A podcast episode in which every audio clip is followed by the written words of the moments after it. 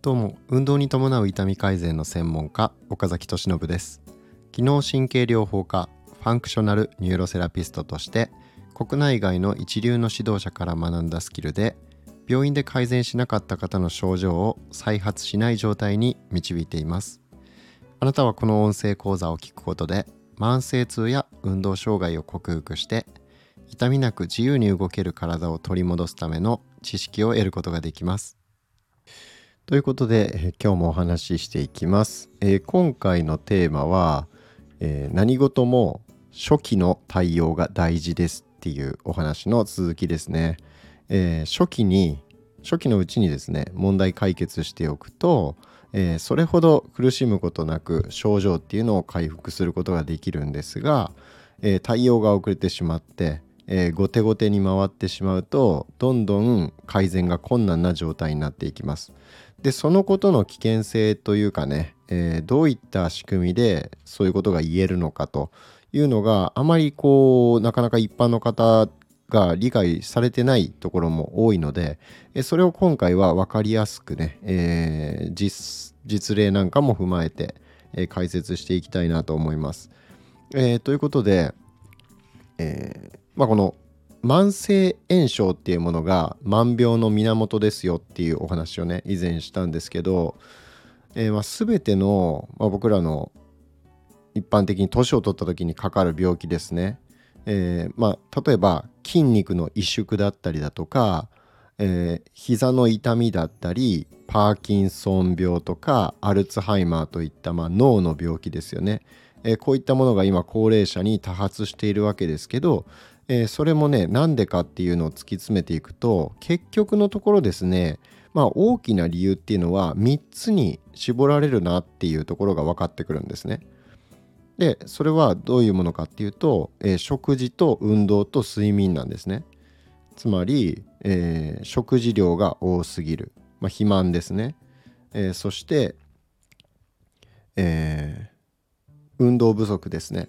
運動不足による、えー、ミトコンドリアの機能低下、えー、心肺機能の機能低下による、えー、酸素の供給量が足りないこと、えそういったものとあとは睡眠不足による、え脳内の代謝産物である、えアミロイド β っていうタンパク質ですね、え僕らの脳っていうのに、え代謝が起こった時に、えそのアミロイド β っていうまあ、いらないゴミみたいなものが出るわけですね。でそのゴミを、えー、睡眠している時に回収してくれるっていう機能がちゃんと体には備わっていて、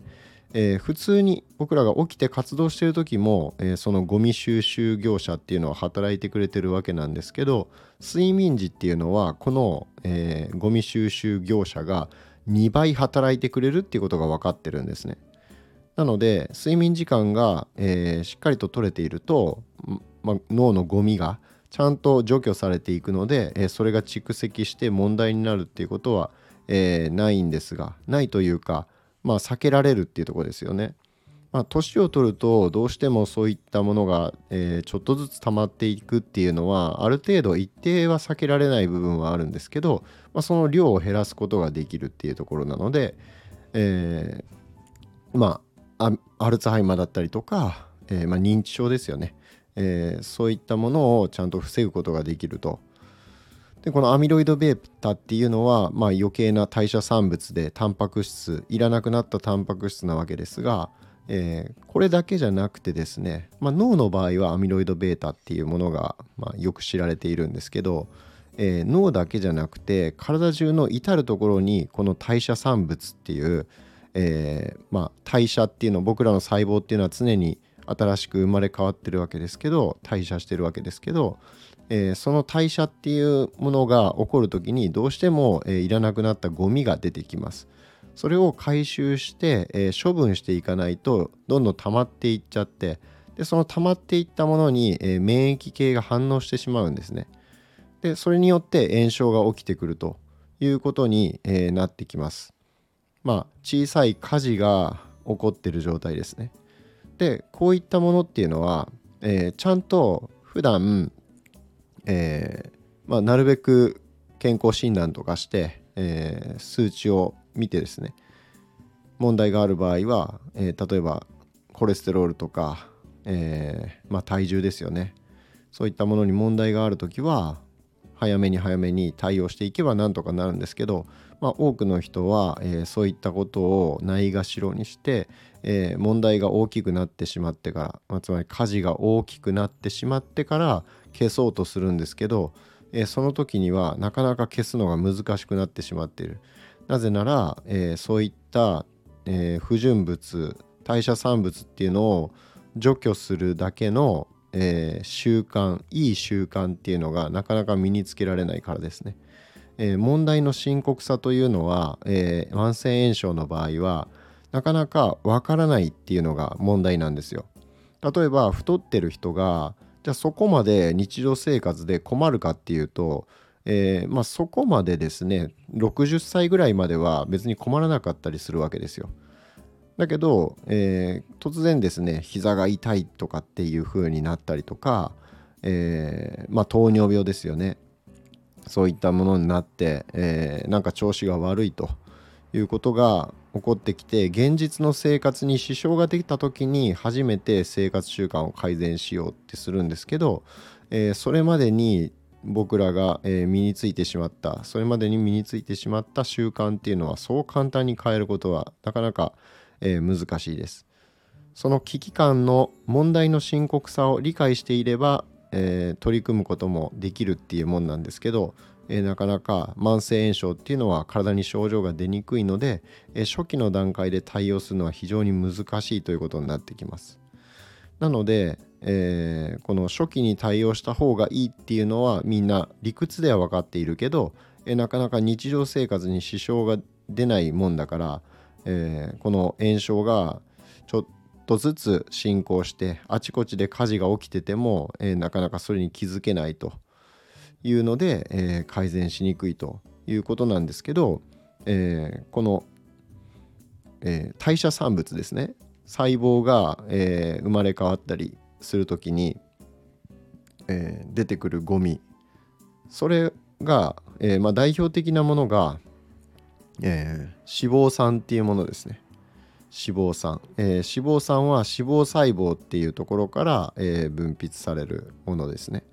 であとは活性酸素っていうものと、えー、高血糖ですね。血糖余った血糖ですね、えー、それもこの異常として、えー、慢性炎症のきっかけとして起こってきます、えー、あとは変性したタンパク質。まあこれが先ほど述べたような、えー、アミロイド β っていうタンパク質だったりします。であとはですね細胞が、えー、壊死しちゃった時ですね。細胞が壊死した時っていうのは、えー、例えば変形性膝関節症の方が、えーまあ、体重がちょっと重い人がですね膝が痛いっていう場合、まあ、その、えー、単純に体重が重たいっていうことでまず膝の骨にすごく負担がかかってるのとでまあそれプラスアルファで立ち仕事をしてたりだとか、えー、まあなんか他のこう膝に負担がかかるような仕事をしてたりとか、えー、するっていう、まあ、肉体労働とかですねそういう場合は、えー、どんどんどんどん膝の軟骨にストレスがかかっていって、えー、その周辺にある細胞っていうのがダメージを受けていって、えー、炎症が小さく起こります。えでその炎症というのは、え軟骨自体には神経がないので、え痛みっていうものは感じないんですけど、えもうちょっと奥まで行った時にですね、え神経のその痛みを感じる受容器ですね。それがあるところまで達してくると、え痛みを感じるわけですが、えそこまで行く時に、えまず骨が削れたその削れ口ですね、まあ、あの微細骨折っって言ったりもするんですけど、まあ、本当にごく小さな骨折みたいなものが、えー、骨が削れるっていうのがそこで起こってるわけなんですね膝のところで。そしたらその、えー、小さな骨ですね、まあ、これ体にとっては異物なわけです。でそれを異物として認識した免疫細胞っていうのが、えー、あこれなんとかしなきゃいけないっていうことでこう除去しようとするんですけど、えー、普段僕らの体っていうのは、えー、その除去っていうのをちゃんとやってくれてますずっと。なので問題なく、えー、お掃除して、えー、特に痛みとか、まあ、炎症が起こることはないんですけど、えー、その削れる量がですねあまりにも多い場合、えこれは例えば運動不足によって骨が弱いっていう場合ですねだったりとか、まあ、あとはビタミン D が足りないだとか、まあ、そういった栄養的な問題もあれば、まあ、やっぱり運動不足による、えー、その関節に対する、えー、一定のこう衝撃ですね。そういったもので骨は強くなっていくんですがそのまあウォーキングを全然してないとか、えー、あるいはしてるけど、えー、体重が重すぎることによってその損傷の方が、えー、回復よりも圧倒的に上回ってしまった結果、えどんどんどんどん骨が削れて、え回収しきれない処理しきれない、えその骨まあ粉みたいなものですね。それが、えー、プカプカと浮いてる状態になるわけですね。でそれに対して免疫系が反応するわけですね。で反応して除去しようとするけどなかなかしきれないっていうことで、えー、そうすると炎症性サイトカインって言われるものを、えー、出します。でそれは何かっていうとまああのそれを出すことによって他の免疫系に加勢してもらったりすることができるんですね。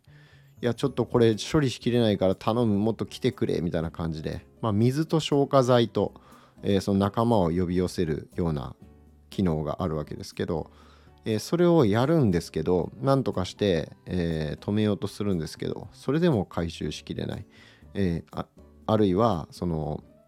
まあ例えば火事が起こった時にバーッとこう水をねあの消防車からこうバーッと出すと思うんですけどえー、それがなかなか消えないけどずっと水まいてるってなったら、まあ、その周りの、えー、建物が、まあ、そこに水が溜まりまくってですね、えー、なんかこう浸水したりだとかまあ浸水っていうのはちょっとイメージがなかなか難しいかもしれないけどまあなんかその周りの建物もびしょびしょになってそのなんか被害がその周りの細胞たちにも被害が出てきたりとかですね。まあなんせ炎症がずっと続くと、えー、そういった困った事態になってしまうわけです。で、えー、それによってどんどんどんどん炎症が拡大していってしまうと。なかなか鎮火できないということで他の細胞にもちょっとダメージが出てきたりして。で細胞が周りの組織がじゃあ炎症のせいでバタバタっとね火事に巻き込まれて死んじゃった細胞とかが、えー、今度はその死んじゃった細胞からもまた異物として認識するわけなので自然免疫系がですねえー、そこからその細胞が死んじゃった時に、え、DNA とか ATP って言われるものを、まあ、こうが出るわけなんですよね。でそういったものに対してまたうわ異物だっていうことで、え、反応してしまうと免疫系が。そうするとどんどんどんどんその炎症反応っていうものが拡大して、えー、さらに破壊が進んでいってもうもうどうしようもないぐらい膝が痛くなってしまうと、まあ、そういうことが起こってしまう。なので、えー、膝の痛みにしてもその脳にしてもですね、えー、体全体の筋肉にしても、えー、この慢性炎症っていうものが起こるとどんどん筋肉が萎縮したりだとか、まあ、その該当の、えー、組織っていうものがどんどん劣化していく弱っていってしまうっていうことになるわけなんですよね。えー、なので、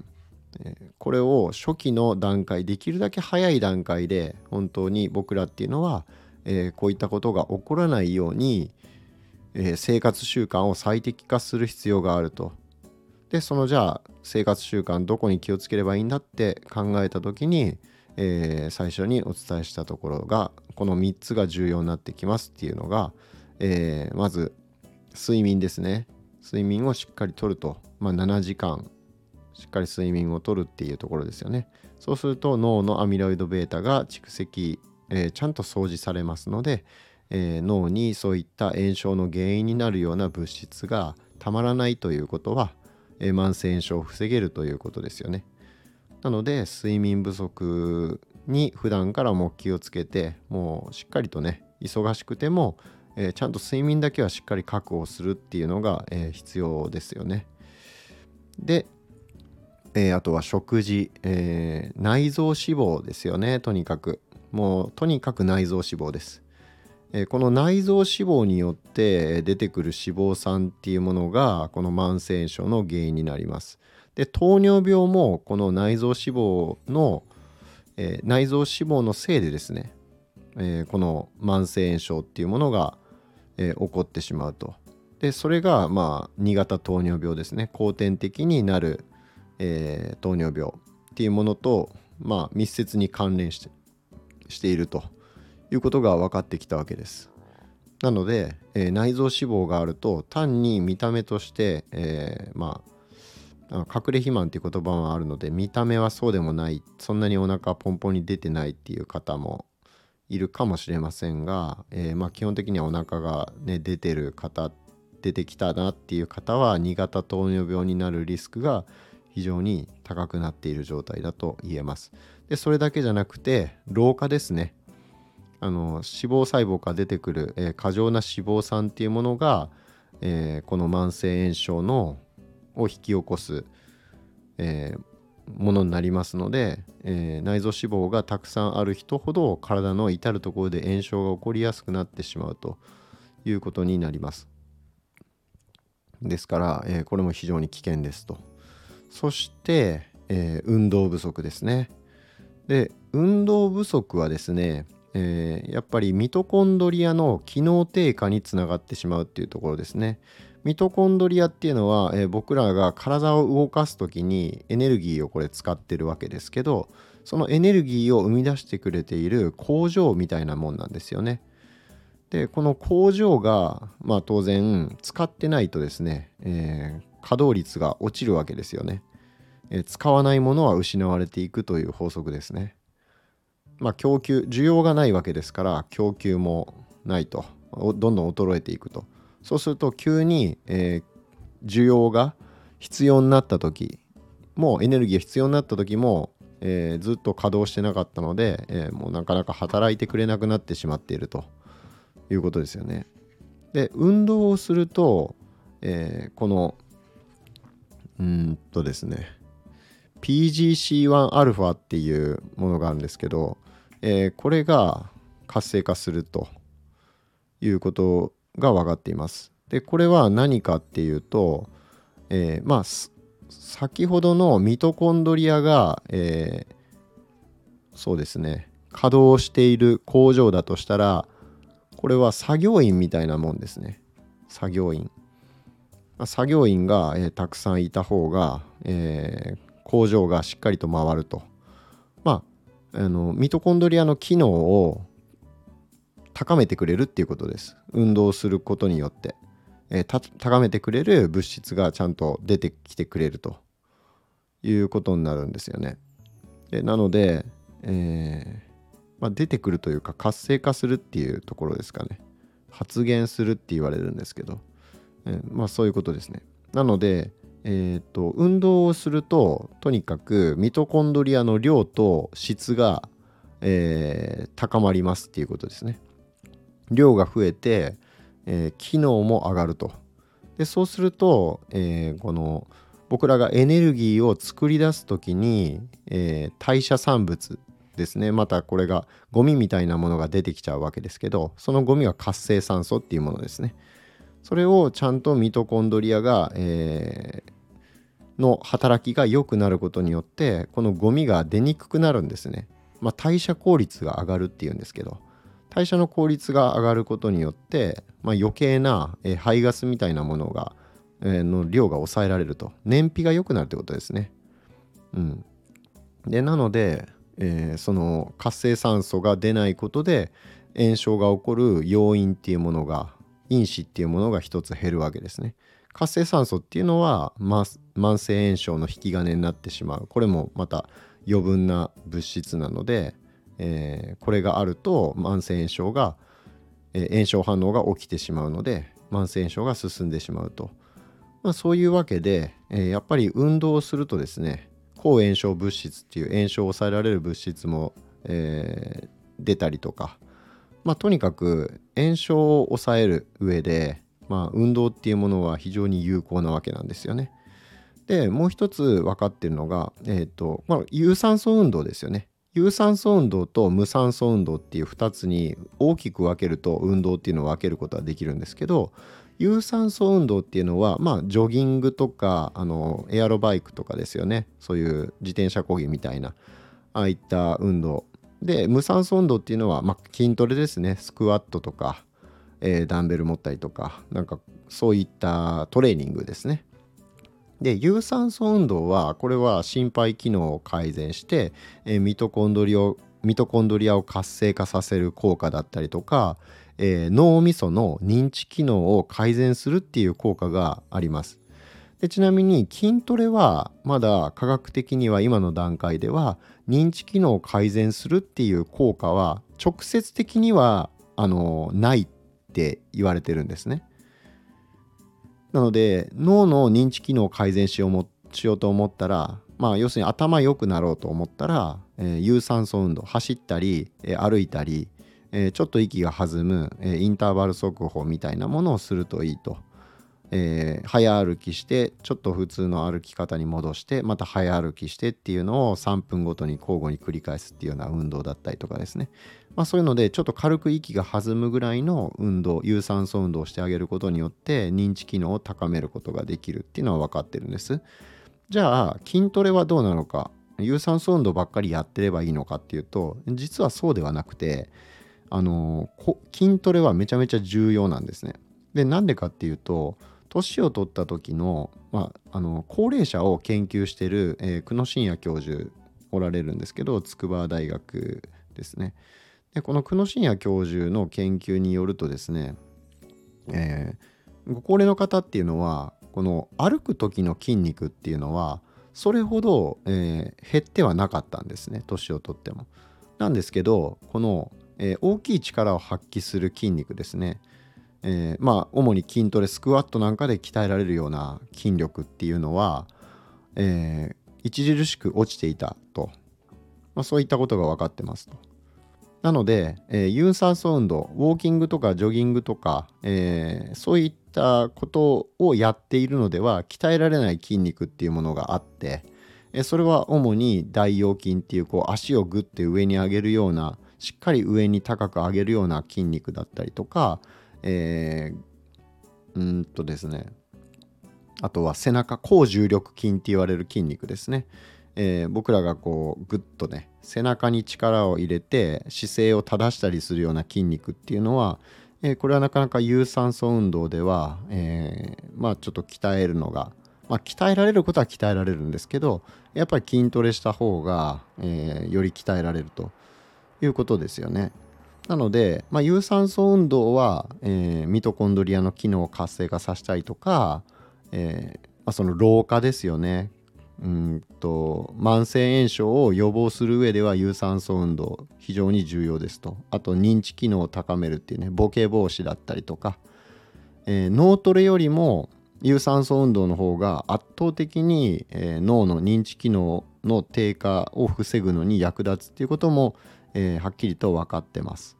なので有酸素運動は非常に大事なんですけど、えー、それとはまた別で筋トレもやっぱりやった方がいいと有酸素運動と筋トレそれぞれ目的が、えー、違いますのでこの2つは両方やった方が、えー、間違いなくいいっていうことなんですよね。で、えー、まあそうですねただどっちかしかできないって言われたらどっち取るかみたいな話になってくるとえー、やっぱり高重力筋っていう背中の筋肉は、えー、最低限筋トレした方がいいですっていういうことですね。でそこ以外は、えー、あの早歩きですねインターバル速歩みたいな、えー、3分早早歩きして3分普通の歩きに戻すとかあとは走れる人なんだったら、えー、まあ1日に何十分か20分ぐらいは走るとかですよね。えー、そういったことをするというので、えー、筋トレは必ず背中の筋肉っていうのはやっぱり筋トレで鍛えた方がいいっていうところですね。でこれなぜなら膝の痛みってご高齢の方高齢者ってまあめちゃくちゃ多いわけなんですけどこれにですね実は高重力筋の筋力低下が関係してるっていうのが分かってるんですよね。えー、背中の筋肉えー、あと、まあ、体の後ろ側の筋肉ですね、まあ、あとは前脛骨筋っていうところなんかもあのすねのところですね。筋肉なんかも、まあ、あの関係してはいるんですけど主に背中の筋肉だと思ってもらったらいいです。うん、脊柱起立筋っていうね背中をこうこうスッと背筋を伸ばす時に使う筋肉とかですね。でそこの筋肉量が筋力が弱ってる方は、えー、膝のこの削れ度合いが、えー、よりひどいっていうことが分かってるんですよね。でまあそれはあの背中を伸ばせないことで、えー、下からの突き上げをうまく背骨で分散できないだとか、えー、歩く時にどうしても前かがみになって歩くから、えー、まあ膝にそれによって重力ですね重力の影響なんかももろに受けてしまってうまく、えー、吸収できないとかまあそういったもろもろの理由があるとは思うんですよね。まあ、なので、えー、やっぱり背中の筋肉はしっかり鍛えておいた方がいいっていうところですね。まあ、これは年取っても健康に痛みなく自由に動ける体でいたいとか、えー、まあ、見た目もね背筋がスッと伸びて綺麗な状態でいたいという場合はもうこれ必須になりますね。うん、でまあこういったことを急に症状が出てからよしやろうって思っても、まあ、もちろんそれでも遅くない場合もえー、たくさんあります。何歳になってももちろん始められるんであれば始めた方がいいのは間違いないんですよね。ただやっぱりじゃあそれを20年前からやってる人と、えー、20年後から始めた人と、まあ、全然そのそこでの効果っていうのは、まあ、当然取り返せないわけですよね。20年分を取り返すっていうことはできませんしもちろん10年分を取り返すっていうのも、まあ、これも非常に難しいとえやっぱりコツコツ長いことを続けてきた人にはそれだけ、えやってきた甲斐があったなって思うだけの、え健康に対する効果っていうのはやっぱりあるわけなんですよね。もちろん、え遺伝的な要素とかも絡んでくるので一概には言えない部分がありますが、えー、遺伝的な要素っていうのはもう僕らがコントロールしようがないんですよね。えー、例えば生まれてきた環境だったりとか、えー、どういったところで生まれ育ったかとか子どもの頃の栄養状態がどうだったかとか、えーまあ、あと生まれた時のその親から受け継いだその、えー、体の強さとか弱さがどうだったとかそういったものってもう僕らコントロールできないところなんですよね。なのでそれをもう言っても仕方がないので、えー、僕らがコントロールできるところは、えー、できるだけ早い段階からえー、習慣に気をつけて、えー、こういった慢性炎症のリスクっていうものを最小限に減らしてですね、まあ、楽しい人生、えー、苦しみのない自由に動ける体で、えやっぱり楽しいことしたいじゃないですか何歳になっても。うんまあこれからねどんどん年金も減っていくって言われてますので、まあ、それも間違いないでしょう。えー、2050年にはね人口が、9000万人を下回ると。えー、1億切るどころかね9000万人も切っちゃうっていうような、えー、試算が出てますしまあこのままいくとそうなるでしょうなのでまあちょっとね、えー、まあ先行きがなかなか見通しが悪いっていうのもありますので、えやっぱり、うん、体不調になってしまうとですね働けなくなったりだとか、え医療費がかかったりだとかまあ現実的にものすごいその大変なねことに状況に陥ってしまうってこともまあ十分考えられます。まあ、そういったことっていうのはなかなか受け止めたくない事実ではありますがやっぱり向きな向き合わないといけないところだと思うんですよね。えー、そこからまあ逃げずにですね、まあ、そその現実をあまりにもう楽観的にまあなんとかなるだろうってことで楽観的に受け止めすぎるのもどうかと思うし逆に悲観的に受け止めすぎるのもどうかと思うんですよね。なので、まあ、僕らが今できることをですね、えー、本当に本当に小さいところだけ1%毎日1%だけ改善していくっていうだけでも、えー、塵も積もればで、えー、本当に福利の効果でね、えー、最初はそんなに成長曲線っていうのは、えー、大きくないんですけど、えー、続ければ続けるほどあるところからぐいっとこうね、え、差が開いてくるわけですね。やってる人とやってない人でね。なので、え、ま、あなたがこの人生をですね豊かな状態で暮らせるためには暮らしていくためにはやっぱりできるだけ早い初期の段階から、えー、先日も初期の段階の対応が、えー、慢性痛をねにな移行しないようにするためには、えー、できるだけ早い段階でとにかく痛みを対症療法でいいから抑えるのが重要ですよっていうお話をしましたが、えー、この慢性炎症っていうもの、えー、に関して、まあ、これが全ての万病の源っていうのが、えー、もうねここのところ分かってきていますので、えそれを踏まえてですね僕らが今できることっていうのは、え睡眠食事運動、えこの3つのですねまあ特に大きい、えリスクファクターですね。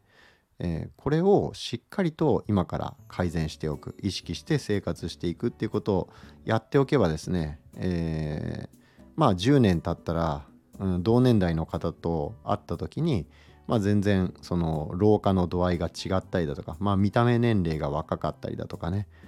えー、まあ、そういうのでも差はつきますし、まあ、当然日常生活での、えー、自分の体の快適さっていうものも違ってきます。えー、失ってからなかなかこういったところに気づいても、えー、もうなかなかね取り戻せない